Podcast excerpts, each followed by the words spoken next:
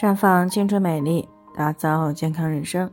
专业的女性健康知识分享呢，尽在这里。亲爱的朋友们，大家好。首先呢，还是要分享一下我们的联络方式。大家可以在我们最常用的聊天软件当中搜索 “PK 四零零零六零六五六八”，关注以后呢，回复自测进行健康自测，可以更有针对性的了解自己的健康状况。接下来呢，就开始我们今天的健康话题。小年到了，这些习俗你还记得吗？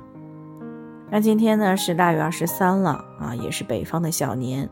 小年的到来呢，也就意味着呢，我们正式的进入到了为期二十多天的农历新年了。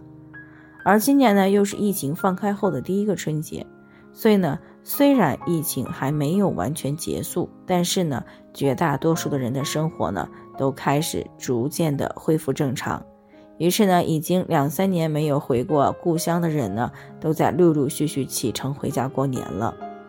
但是呢，毕竟已经好几年没有好好过年了，小年的那些习俗，朋友们都还记得吗？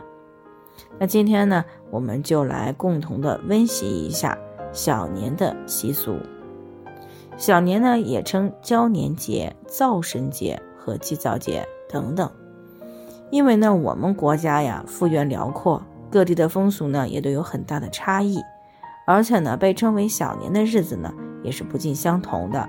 像我国南方大多数地方呢，都是以腊月二十四为小年，而北方呢，大多数的地区呢，就以腊月二十三为小年。那么小年呢，通常是被视为忙年的开始啊，也就意味着呢，人们要开始准备年货了，要扫尘，要祭灶等等。准备呢，干干净净的过个好年，表达了人们一种辞旧迎新、迎祥纳福的一个美好愿望。那么谈到这里呢，小年的六大习俗，朋友们还记得几个呢？那么其中呢，六大习俗当中呢，最为重要的一个习俗呢，就是祭灶啊。这个呢，是一项古老的习俗了，在古的时候呢。我国呢，大多数的地方呢，家家户户的灶间呢，都设有灶王爷的身位。那么人们呢，把它称为呢，灶君司命啊，他呢执掌灶火，管理饮食。所以呢，在这个饥寒交迫的古代呢，灶神信仰呢，就是我国民间百姓对于衣食有余的梦想追求的一个真切反应。所以呢，在小年这一天呢，大家不仅呀会在灶王像前的这个桌案上呢供放糖瓜、糕点等等，也会把旧的灶神画像换下来，换上家家户户请回来的一尊新灶王像。那么第二个习俗呢，就是扫尘土。那么到了小年呢，也就意味着呀离春节不远了。所以呢，小年这一天呢，人们通常会彻底的打扫室内的卫生。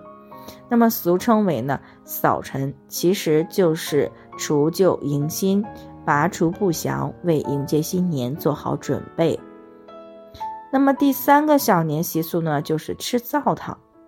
灶糖呢，起初啊是为了祭灶辞灶时的一个贡品，它的主要原料呢就是麦芽糖，还有一种呢就是江米磨粉加饴糖所制。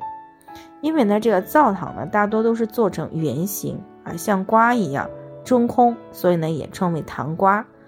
那么灶糖的粘性呢特别的大，入口呢就粘牙，所以呢又把它称为焦牙糖。北京呢是俗称关东糖，因为呢它是按照这个关东的传统制法做成的。